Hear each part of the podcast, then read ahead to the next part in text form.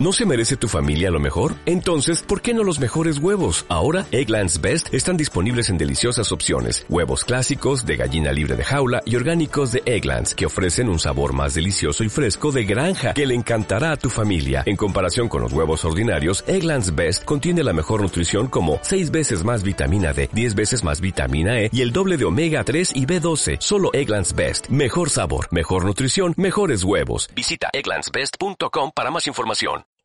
Te doy la bienvenida al programa Autoestima para el Liderazgo, en el que vas a aprender a mejorar tu autoestima, a tomar decisiones y a ser valiente para poder ejecutarlas, para que puedas ser una persona feliz y tener el control de tu vida. Empezamos.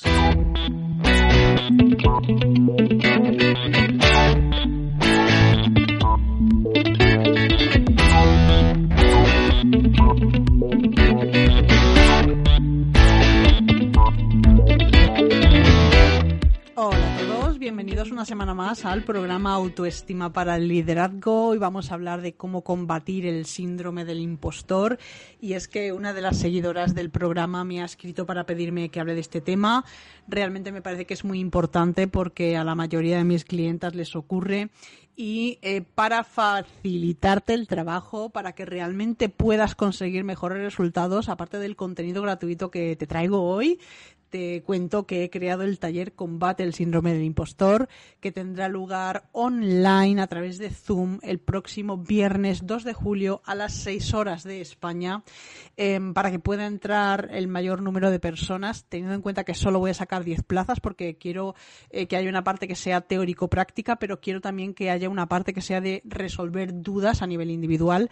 Le he puesto un precio de 97 euros, súper competitivo, te puedo asegurar que te voy a dar todo el contenido que tengo sobre el síndrome del impostor y, por supuesto, resolución de dudas de forma personalizada. Así que si quieres, puedes contactar conmigo. Ya te digo, 10 plazas. En cuanto se acaben las 10 plazas, cerramos hasta la próxima edición. Así que, que no sé cuándo la voy a hacer porque ahora viene el verano. Con lo cual, si te interesa el tema, contáctame y yo te explico todo lo que necesites saber. Y ahora sí vamos a hablar de cómo combatir el síndrome del impostor a través de un elemento fundamental que lo causa, que es la culpabilidad. Y es que el sentimiento de culpabilidad es esa mala conciencia que te queda cuando crees que realmente estás haciendo algo mal o estás causándole un perjuicio a alguna persona. Realmente el tema de hacernos sentir culpable, que es algo muy, muy habitual, eh, tanto en personas con cierta autoridad como tu jefe o bueno, en el ámbito personal, familiar también es muy habitual. La idea es eh, que te quieren castigar, o sea, quieren que te sientas mal eh, para que tú modifiques tu conducta y actúes exactamente como ellos van pretendiendo. Entonces se trata de controlarte emocionalmente a través de la culpa con la idea de manipularte cosas que saben que tú no harías de otra manera, bueno, pues, pues la típica frase de madre de, ay, ay, que cállate, no me digas esas cosas que me estoy sintiendo un fatal, que me, que me va a dar algo. esa es la típica frase, ¿no? Que tu, que tu madre, pues la ha utilizado mm, mil veces sin mala intención, simplemente porque sabe que, que con eso te toca y, que vas a, reaccionar exactamente de la manera que ella va buscando. Entonces, mm, como te he dicho muchas veces, en especial con tus padres, eh, tus padres lo hacen contigo porque están acostumbrados, es decir, a ellos se lo han hecho primero. Entonces les parece algo normal, realmente no piensan que te están manipulando o que están haciéndote daño y realmente les, resulta muy fácil de usar eh, la culpabilidad contra ti. Es muy importante porque el, sentimiento de culpa eh, te genera a su vez un sentimiento de inferioridad que está en la base del síndrome del impostor. Eh, realmente cuando tú te sientes culpable y te sientes inferior, lo que haces es autocriticarte de manera totalmente destructiva. Eh, es que soy muy torpe, yo no me entero de nada, soy fea, estoy gorda, todo ese tipo de, em, de comentarios que te haces a ti misma eh, realmente te destruyen. Y ten en cuenta que no se trata solamente de una autocrítica destructiva, sino que tú, cuando te sientes culpable, también vas a criticar a los demás.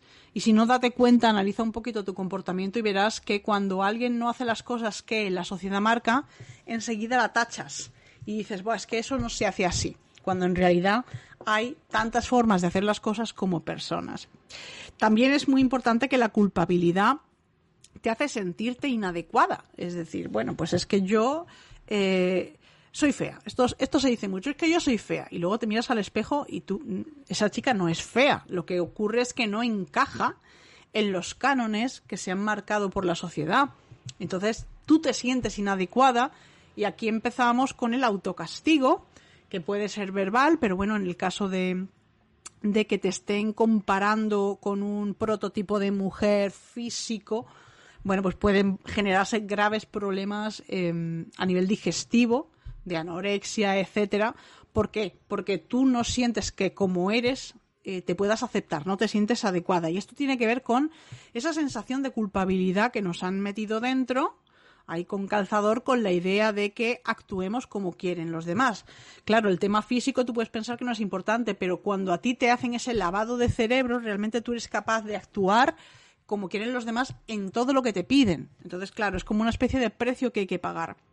Y en cuanto al síndrome de impostor, también la culpabilidad es muy importante porque hace que sientas que no mereces tu éxito. O sea, no importa el tiempo que le hayas dedicado, no importa cuánto te hayas esforzado, ni las cosas que hayas hecho, eh, las horas que hayas dedicado, da igual, todo da igual porque eh, te sientes culpable y sientes que realmente no mereces tener éxito. Entonces, ¿cómo saber eh, realmente que, estás en una situación de síndrome del impostor basada en la culpa. Bien, pues te encuentras en una situación en la que realmente puedes llegar a tener ansiedad simplemente por el hecho de pensar no soy tan buena como se creen los demás y me van a descubrir en cualquier momento. O sea, esto solamente ha sido suerte y se van a dar cuenta. Y también una frase que se usa mucho es, bueno, esta vez ha salido bien, ha salido como si viniera de, del mundo exterior, como si los extraterrestres hubieran encargado de que funcionara, y la próxima vez lo voy a hacer fatal. Entonces, todo este tipo de, de frases más, más otras que son muy similares a estas te están indicando que esa sensación de culpabilidad interna te lleva a tener síndrome del impostor. Entonces, em, ten en cuenta que cuando tú te sientes culpable, no solo te ocurre todo lo que hemos dicho, sino también vas a buscar culpables en el exterior. Es decir, cuando algo no salga bien, por supuesto, o sea, si algo te sale bien no ha sido gracias a ti. Eso lo tenemos claro porque es la manera de pensar de alguien con síndrome de impostor. Pero es que luego cuando salen las cosas mal, te vas a poner a la defensiva y vas a echarle la culpa a quien sea. Entonces, no solamente te sientes tú culpable, sino que buscas lanzar la culpa a los demás. ¿Y cómo puedes empezar a identificar ese síndrome del impostor? Pues porque las personas que se sienten culpables y tienen síndrome del impostor utilizan lo que se llama el lenguaje de la víctima. Entonces te dicen cosas como, ay, es que yo no puedo, no, no puedo hacerlo. O te dicen, tengo que hacerlo. O sea, no es algo que han decidido voluntariamente, sino es una obligación. O eh, también cuando te dicen lo intentaré, todo esto es lenguaje de víctima, me gustaría, o sí, sí, sí, yo tengo muchas ganas y yo me voy a poner, pero...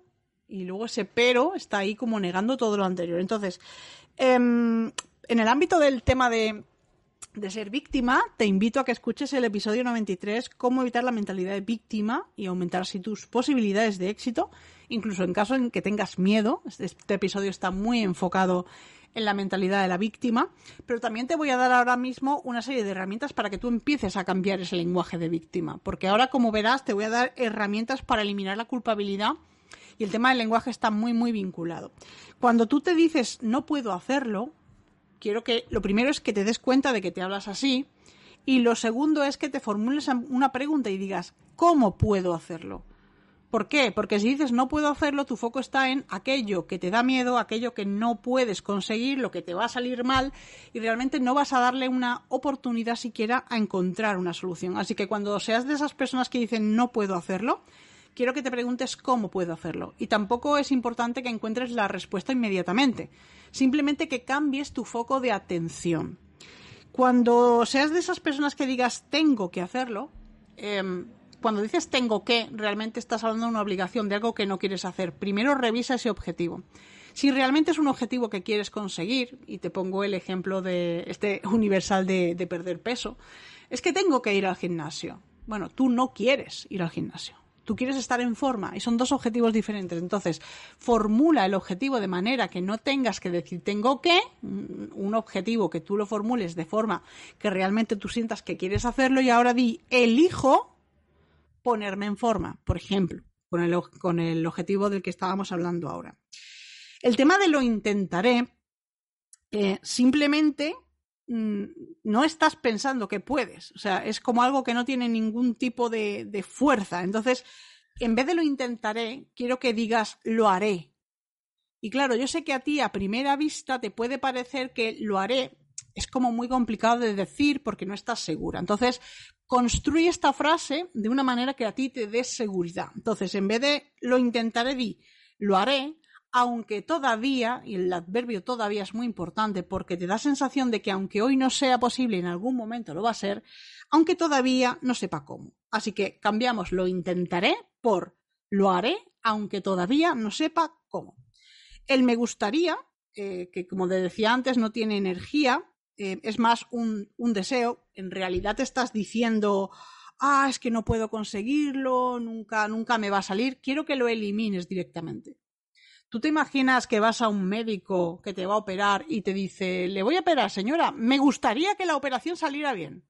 Madre mía, si el médico te dice me gustaría, tú sales corriendo, porque es que te está diciendo que no va a salir. Entonces, como el lenguaje que utilizamos crea la, realidad que vivimos, quiero que elimines esta frase.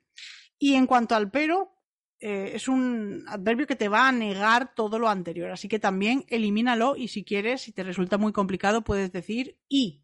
¿vale?